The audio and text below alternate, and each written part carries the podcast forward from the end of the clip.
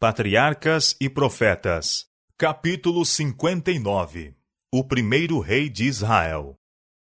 O governo de Israel era administrado em nome e pela autoridade de Deus. O trabalho de Moisés e dos setenta anciãos, dos príncipes e juízes, era simplesmente pôr em execução as leis que Deus dera.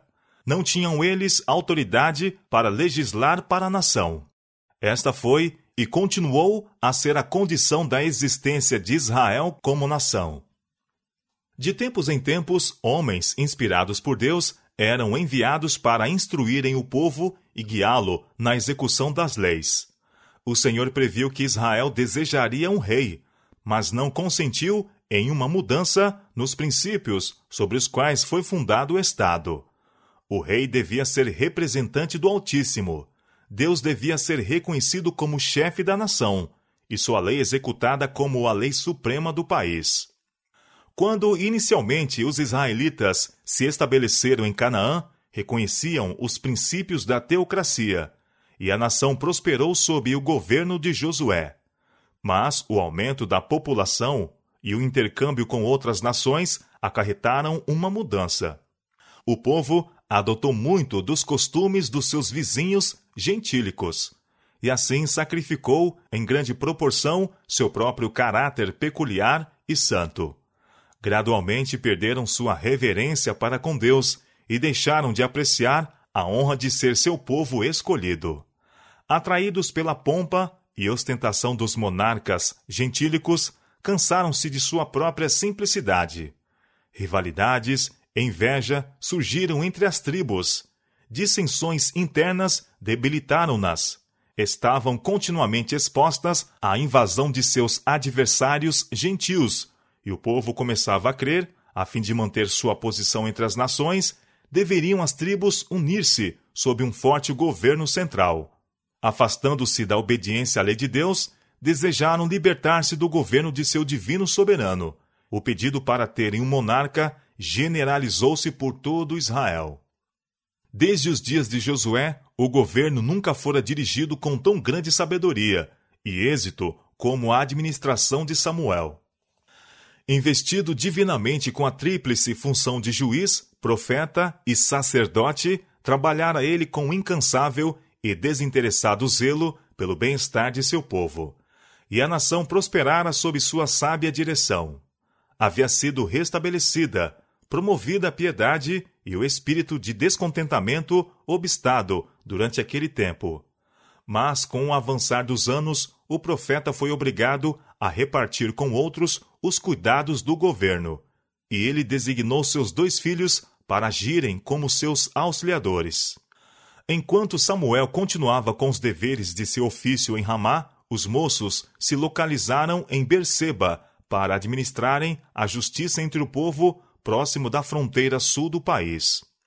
Foi com inteira anuência da nação que Samuel designara seus filhos para o ofício, mas eles não se mostraram dignos da escolha de seu pai. Havia o Senhor, por meio de Moisés, dado instruções especiais a seu povo, a fim de que os príncipes de Israel julgassem retamente, tratassem com justiça da viúva e do órfão, e não recebessem suborno. Mas os filhos de Samuel se inclinaram à avareza e tomaram presentes e perverteram o juízo. Os filhos do profeta não atenderam aos preceitos que ele procurara gravar em suas mentes. Não imitara a vida pura e abnegada de seu pai. A advertência feita a Eli não exercera sobre a mente de Samuel a influência que deveria ter exercido ele fora até certo ponto demasiado condescendente com seus filhos, e o resultado foi visível no caráter e na vida deles. A injustiça desses juízes causava muito descontentamento, e forneceu-se assim um pretexto para se insistir na mudança que havia muito era secretamente desejada. Todos os anciãos de Israel se congregaram e vieram a Samuel, a Ramá, e disseram-lhe: Eis que já estás velho, e teus filhos não andam pelos teus caminhos. Constitui-nos, pois, agora um rei sobre nós, para que ele nos julgue, como o tem todas as nações. 1 Samuel capítulo 8, versos 4 e 8. Os casos de abusos praticados entre o povo não foram referidos a Samuel. Houvesse se tornado conhecido dele a má conduta de seus filhos, e ele os teria retirado sem demora. Mas isto não era o que os suplicantes desejavam. Samuel viu que o seu motivo real era o descontentamento e o orgulho, e que seu pedido era resultado de um propósito deliberado e decidido. Nenhuma queixa fora feita contra Samuel. Todos reconheciam a integridade e sabedoria de sua administração. Mas o idoso profeta considerou o pedido como uma censura a si e um esforço direto para o pôr de parte. Não revelou, entretanto, os seus sentimentos. Não proferiu qualquer exprobração, mas levou a questão ao Senhor em oração, e apenas dele procurou conselho. E o Senhor disse a Samuel: Ouve a voz do teu povo em tudo quanto te disserem, pois não te tem rejeitado a ti, antes a mim me tem rejeitado, para eu não reinar sobre eles.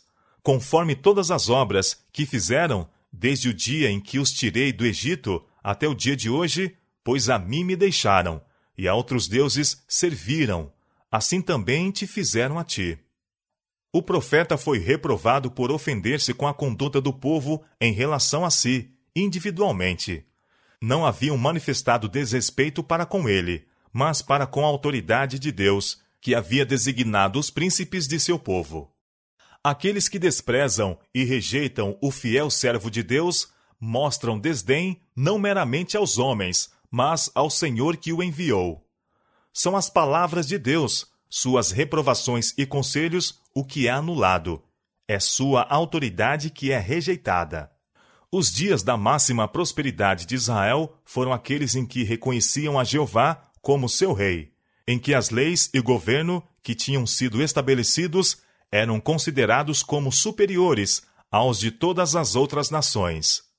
Moisés declarara a Israel com relação aos mandamentos de Deus: Esta será a vossa sabedoria e o vosso entendimento perante os olhos dos povos, que ouvirão todos estes estatutos e dirão: Este grande povo só é gente sábia e entendida.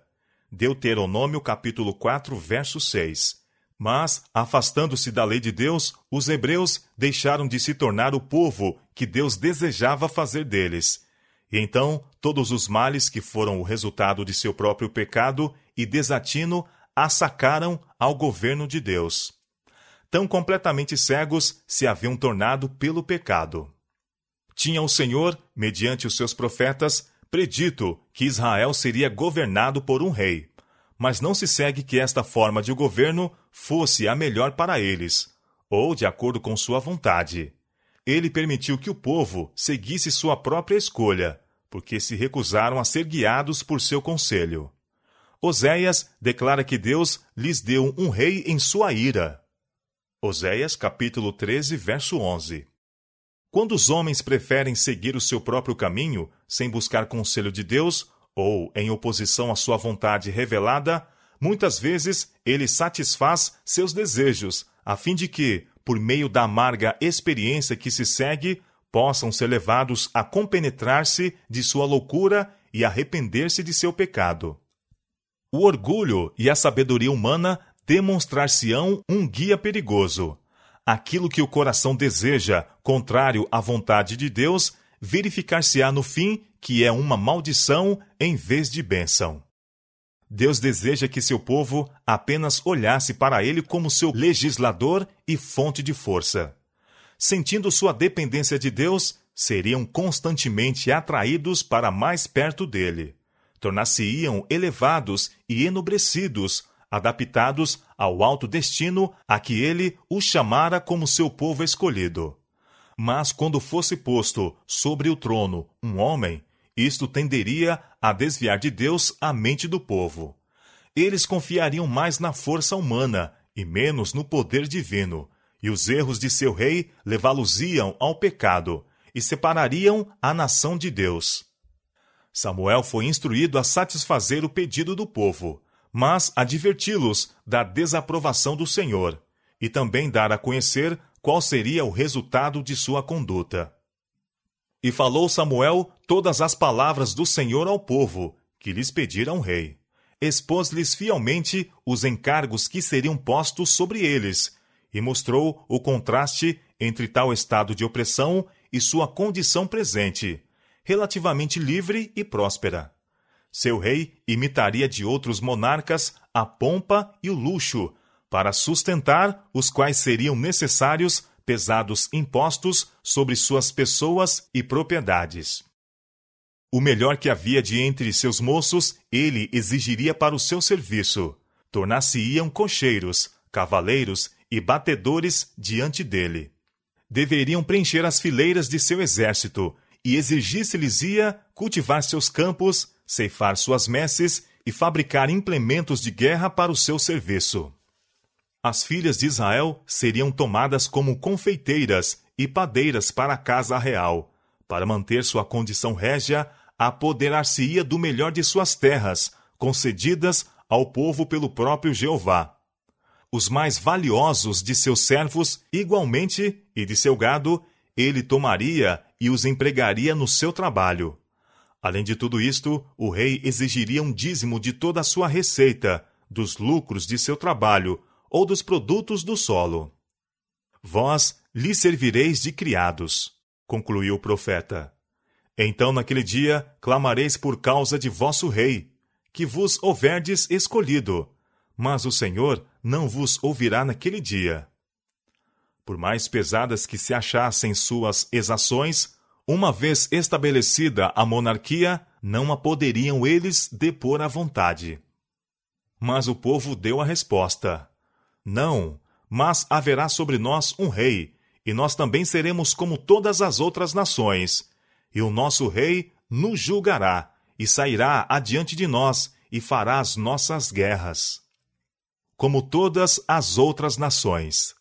Os israelitas não compreendiam que serem neste sentido diferente de outras nações era um privilégio e bênção especiais.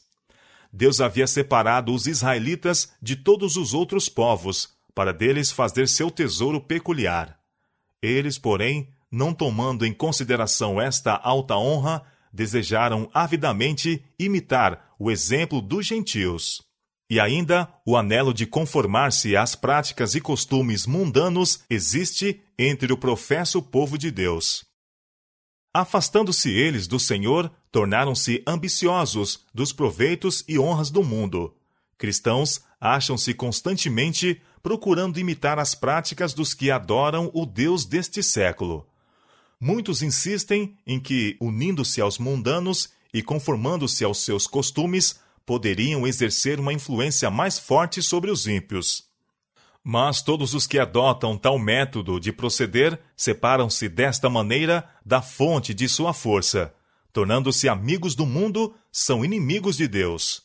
Por amor à distinção terrestre, sacrificam a indizível honra a que Deus os chamou. Honra esta de mostrarem os louvores daquele que nos chamou das trevas para sua maravilhosa luz. Com profunda tristeza, Samuel escutou as palavras do povo. Mas o Senhor lhe disse: Dá ouvidos à sua voz e constitui-lhes rei. O profeta cumprira o seu dever. Apresentara fielmente o aviso, e este fora rejeitado.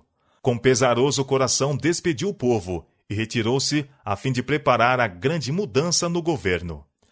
A vida de pureza abnegada de Samuel era uma repreensão perpétua tanto para os sacerdotes e anciãos que só cuidavam de si, como para a congregação de Israel, orgulhosa e sensual. Embora não exibisse pompa nem fizesse ostentação, seus labores traziam o cunho do céu. Ele foi honrado pelo Redentor do mundo, sob cuja guia governou a nação hebreia.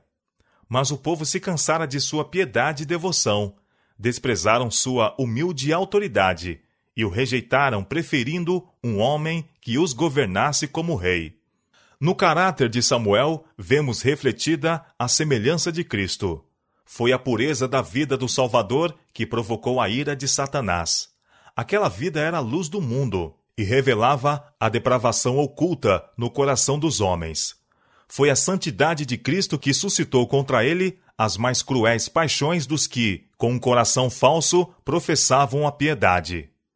Cristo não veio com a opulência e honras da terra. Contudo, as obras que realizavam mostravam possuir ele poder maior do que qualquer príncipe humano. Os judeus esperavam que o Messias viesse a quebrar o jugo do opressor. Todavia, acariciavam os pecados que lhes haviam ligado a esse jugo ao pescoço. Houvesse Cristo encoberto os pecados deles e aplaudido a sua piedade, e o teriam aceito como seu rei. Mas não quiseram suportar sua destemida repreensão aos seus vícios. A beleza de um caráter em que a benevolência, a pureza e a santidade reinavam supremas, que não alimentava ódio a não ser ao pecado, eles a desprezaram. Assim tem sido em todas as épocas do mundo. A luz do céu traz condenação sobre todos os que se recusam a andar nela. Quando repreendidos pelo exemplo daqueles que odeiam ao pecado, tornam-se hipócritas, agentes de Satanás, para coçar e perseguir os fiéis. Todos os que piamente querem viver em Cristo Jesus padecerão perseguições. 2 Timóteo capítulo 3, verso 12. Se bem que tivesse sido predita na profecia a forma de governo monárquica para Israel, Deus se reservara o direito de lhes escolher o rei. Os hebreus respeitaram a autoridade de Deus até ao ponto de deixarem a seleção inteiramente com ele. A escolha recaiu sobre Saul, filho de Quis, da tribo de Benjamim. As qualidades pessoais do futuro monarca eram de maneira que satisfaziam aquele orgulho íntimo que inspira o desejo de terem um rei. Entre os filhos de Israel não havia outro homem mais belo do que ele. 1 Samuel, capítulo 9, verso 2. De porte nobre e digno, na flor da idade, garboso e alto, tinha ele a aparência de alguém que nascera para governar. No entanto, com tais atrações externas, Saul era desprovido daquelas qualidades mais elevadas que constituem a verdadeira sabedoria. Não tinha aprendido em sua mocidade a dominar suas paixões temerárias e impetuosas. Nunca sentira o poder renovador da graça divina. Saul era filho de um poderoso e rico chefe. Todavia, em conformidade com a simplicidade daqueles tempos, estava empenhado com seu pai nos humildes deveres de lavrador. Tendo-se alguns dos animais de seu pai extraviado nas montanhas, foi Saul com seu servo à busca deles. Durante três dias fizeram baldadas pesquisas, quando, não estando eles longe de Ramá, a residência de Samuel, o servo propôs que indagassem do profeta a respeito dos animais que faltavam. Ainda se acha na minha mão um quarto de um ciclo de prata, disse ele, o qual darei ao homem de Deus para que nos mostre o caminho.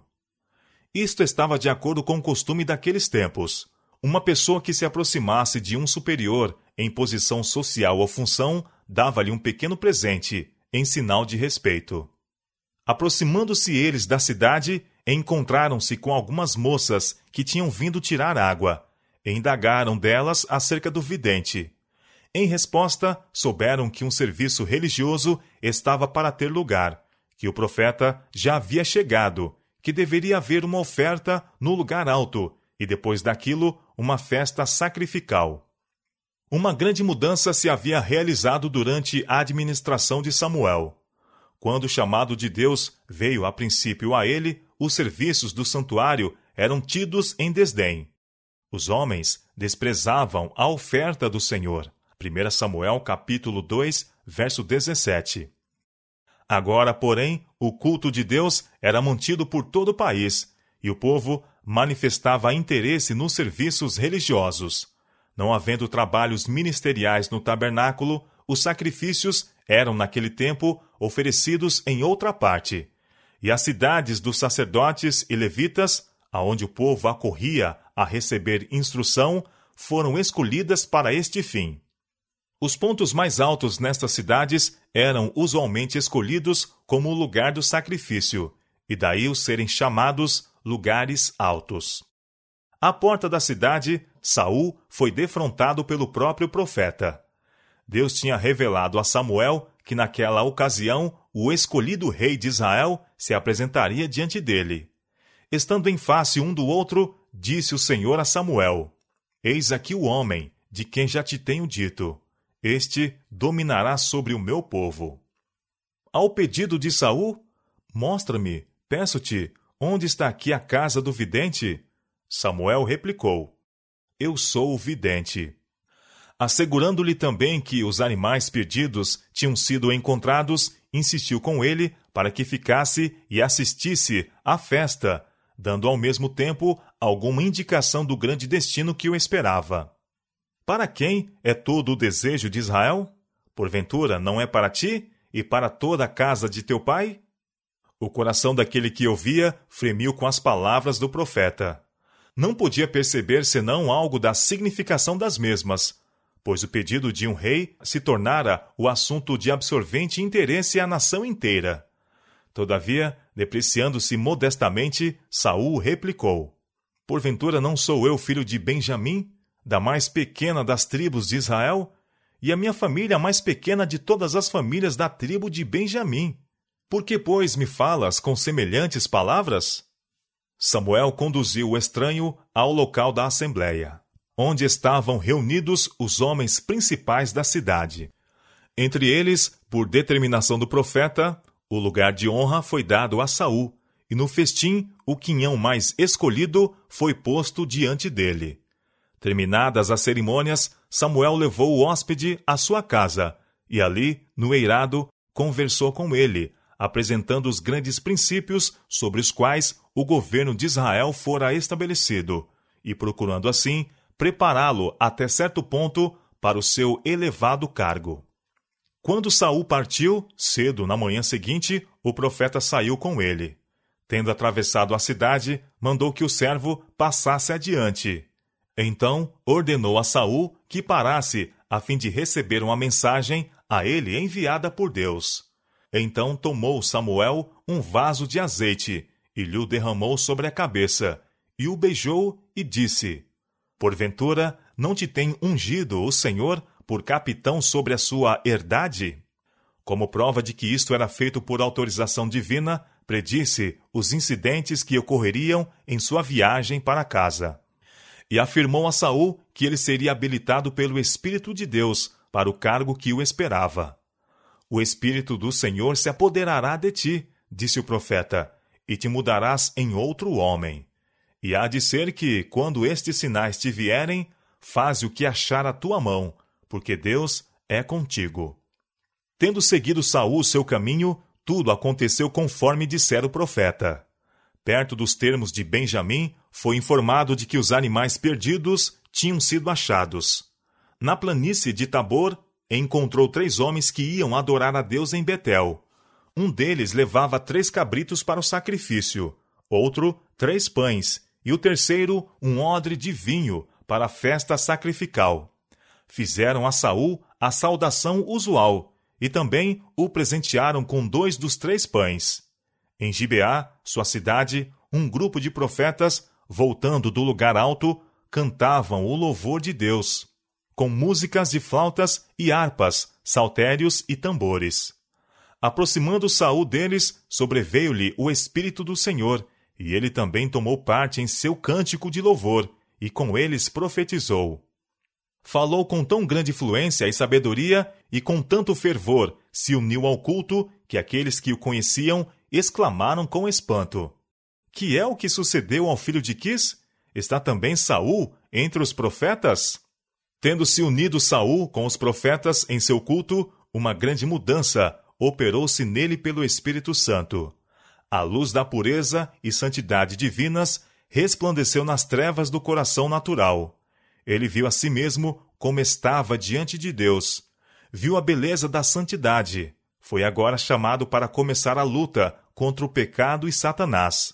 E fez-se-lhe compreender que neste conflito sua força deveria vir inteiramente de Deus.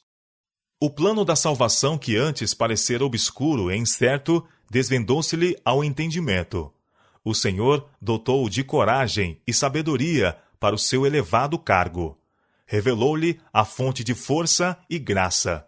iluminando-lhe o entendimento quanto às exigências divinas e a seu próprio dever. A unção de Saul, como rei, não fora levada ao conhecimento da nação. A escolha de Deus deveria ser publicamente manifesta por meio de sorte. Para tal fim, Samuel convocou o povo de Mispa. Foi feita a oração rogando-se guia divina. Então, seguiu-se a solene cerimônia de lançar a sorte. Em silêncio, a multidão congregada aguardava o resultado.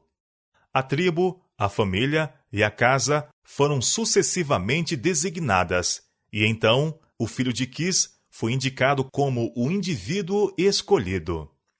Mas Saul não estava na assembleia.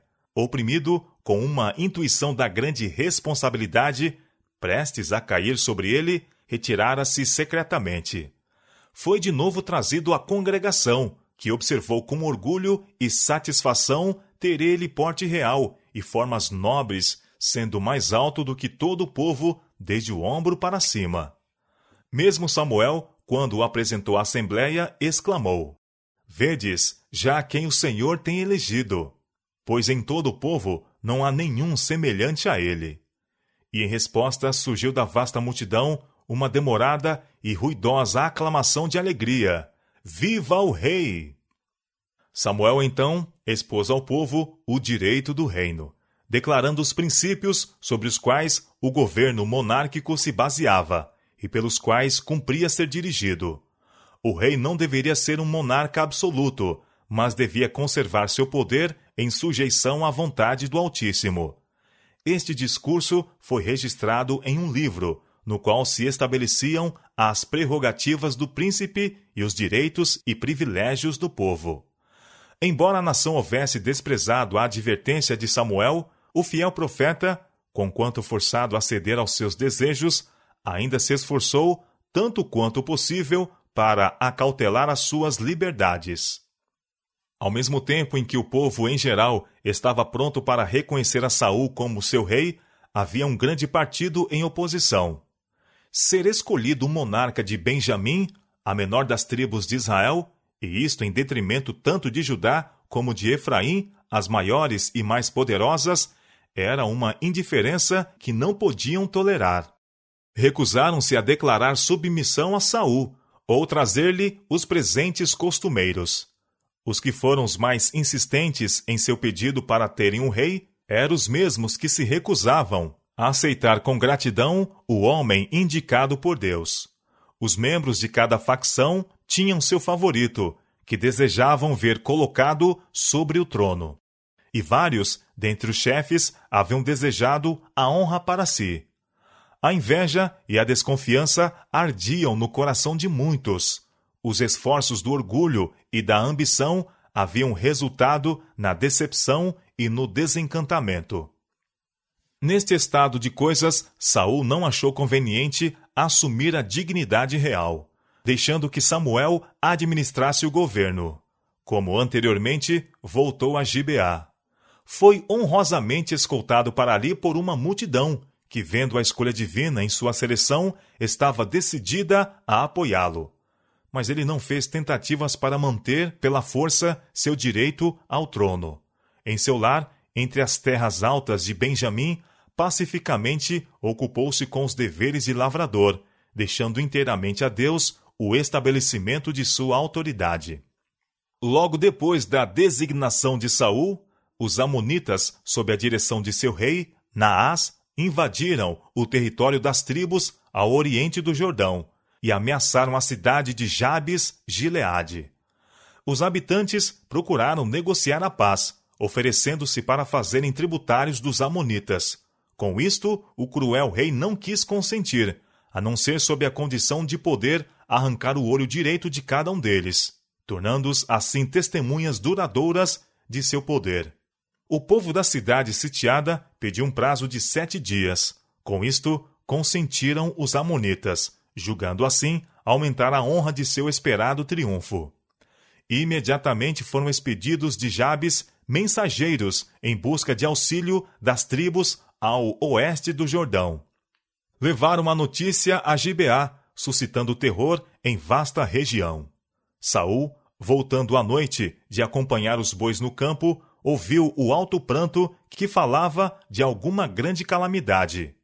Perguntou: Que tem o povo que chora? Quando lhe foi repetida a vergonhosa história, despertaram-se todas as suas forças dormentes.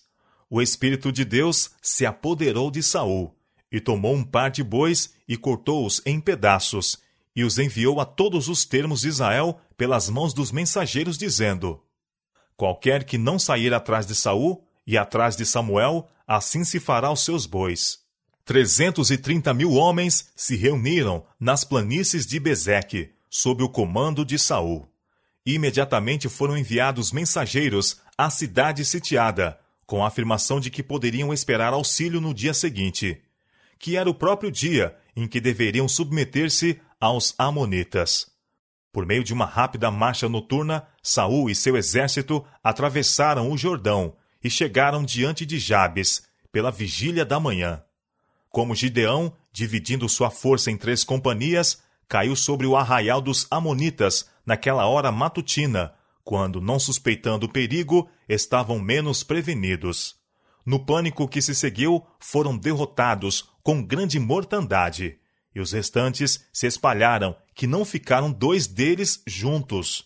A prontidão e a bravura de Saul, bem como suas aptidões de general, ostentadas ao conduzir com êxito uma força tão grande, eram qualidades que o povo de Israel desejara em um monarca a fim de que pudessem competir com outras nações.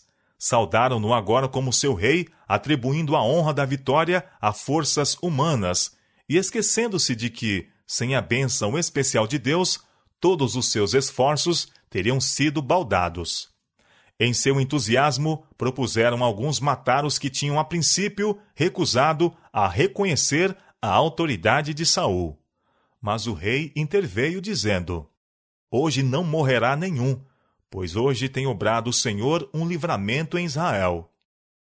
Aqui deu Saul prova da mudança que se tinha operado em seu caráter.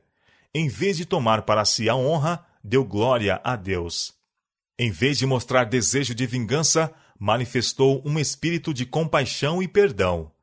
Isto é prova inequívoca de que a graça de Deus habita no coração. Samuel propôs então que uma Assembleia Nacional fosse convocada em Gilgal, a fim de que o reino pudesse ali ser publicamente confirmado a Saul. Isto foi feito, e ofereceram ali ofertas pacíficas perante o Senhor. E Saul se alegrou muito ali com todos os homens de Israel. Gilgal tinha sido o local do primeiro acampamento de Israel na terra prometida. Foi ali que Josué por determinação divina, erigiu uma coluna de doze pedras para comemorar a miraculosa passagem do Jordão. Ali fora renovada a circuncisão. Ali celebraram a primeira Páscoa, depois do pecado de Cádiz e da peregrinação no deserto. Ali cessou Maná. Ali o capitão do exército do Senhor se revelou como comandante em chefe das tropas de Israel. Daquele ponto, marcharam para a subversão de Jericó e conquista de Ai. Ali, Acã recebeu a pena de seu pecado, e ali foi feito com os gibionitas aquele tratado que puniu a negligência de Israel de aconselhar-se com Deus. Nessa planície, lembrada com tantas lembranças comoventes, estavam em pé Samuel e Saul. E quando cessaram as aclamações de boas-vindas ao rei, o idoso profeta proferiu suas palavras de despedida como governador da nação. Eis que ouvi a vossa voz, disse ele, em tudo quanto me dissestes, e pus sobre vós um rei. Agora, pois, eis que o rei vai diante de vós, e já envelheci e encaneci, e eu tenho andado diante de vós desde a minha mocidade até ao dia de hoje. Eis-me aqui, testificai contra mim perante o Senhor e perante o seu ungido, a quem tomei o boi, a quem tomei o jumento, e a quem defraudei, a quem tenho oprimido, e de cuja mão tenho tomado presente, e com ele encobri os meus olhos, e vô-lo restituirei. A uma voz o povo respondeu: Em nada nos defraudaste, nem nos oprimiste, nem tomaste coisa alguma da mão de ninguém. Samuel não estava procurando meramente justificar sua conduta. Tinha previamente apresentado os princípios que deveriam governar tanto o rei como o povo, e desejava acrescentar às suas palavras o peso de seu exemplo.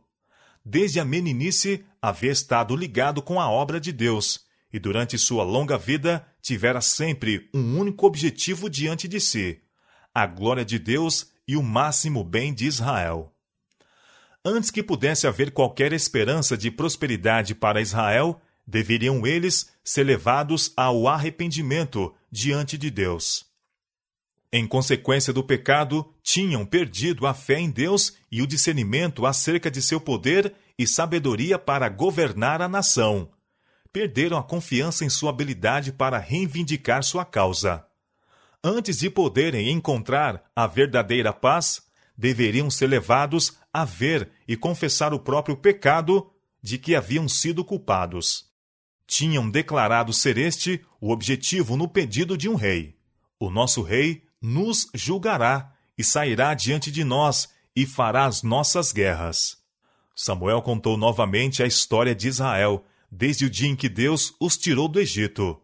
Jeová, o Rei dos Reis, tinha ido diante deles e pelejaram suas guerras.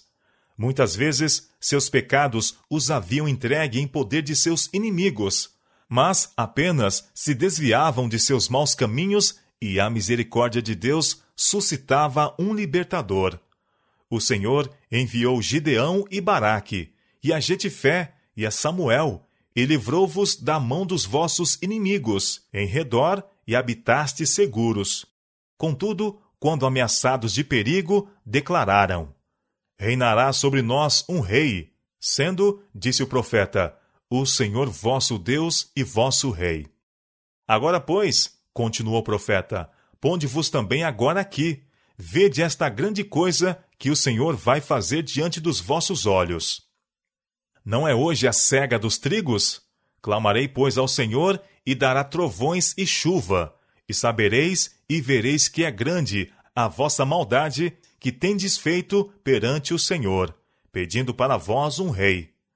Então invocou Samuel ao Senhor, e o Senhor deu trovões e chuva naquele dia. No tempo da colheita do trigo, em maio e junho, não caía chuva no Oriente. O céu estava sem nuvens e o ar sereno e agradável. Uma tempestade tão violenta naquela ocasião encheu de temor todos os corações. Com humilhação, o povo confessou agora o seu pecado, o próprio pecado de que haviam sido culpados. Roga pelos teus servos ao Senhor teu Deus, para que não venhamos a morrer, porque a todos os nossos pecados temos acrescentado este mal, de pedirmos para nós um rei. Samuel não deixou o povo em estado de desânimo, pois isto teria impedido todo esforço para uma melhor vida. Satanás levá-los-ia a considerar Deus como severo e implacável, e assim estariam expostos a muitas tentações. Deus é misericordioso e perdoador, desejando sempre mostrar favor para com seu povo, quando este obedece a sua voz. Não temais, foi a mensagem de Deus pelo seu servo. Vós tendes cometido todo este mal, porém não vos desvieis de seguir ao Senhor, mas serve ao Senhor com todo o vosso coração, e não vos desvieis, pois seguirieis as vaidades, que nada aproveitam, e tampouco vos livrarão, porque vaidades são. Pois o Senhor não desamparará o seu povo. Samuel nada disse quanto à indiferença que havia sido mostrada para com ele. Não proferiu exprobração pela ingratidão, com que Israel havia pago sua longa vida de dedicação. Antes, assegurou-lhes seu incessante interesse por eles. Longe de mim que eu peque contra o Senhor, deixando de orar por vós. Antes, vos ensinarei o caminho bom e direito. Tão somente temei ao Senhor e serve-o fielmente com todo o vosso coração, porque vede quão grandiosas coisas vos fez. Porém, se perseverardes em fazer o mal, perecereis, assim vós como vosso rei.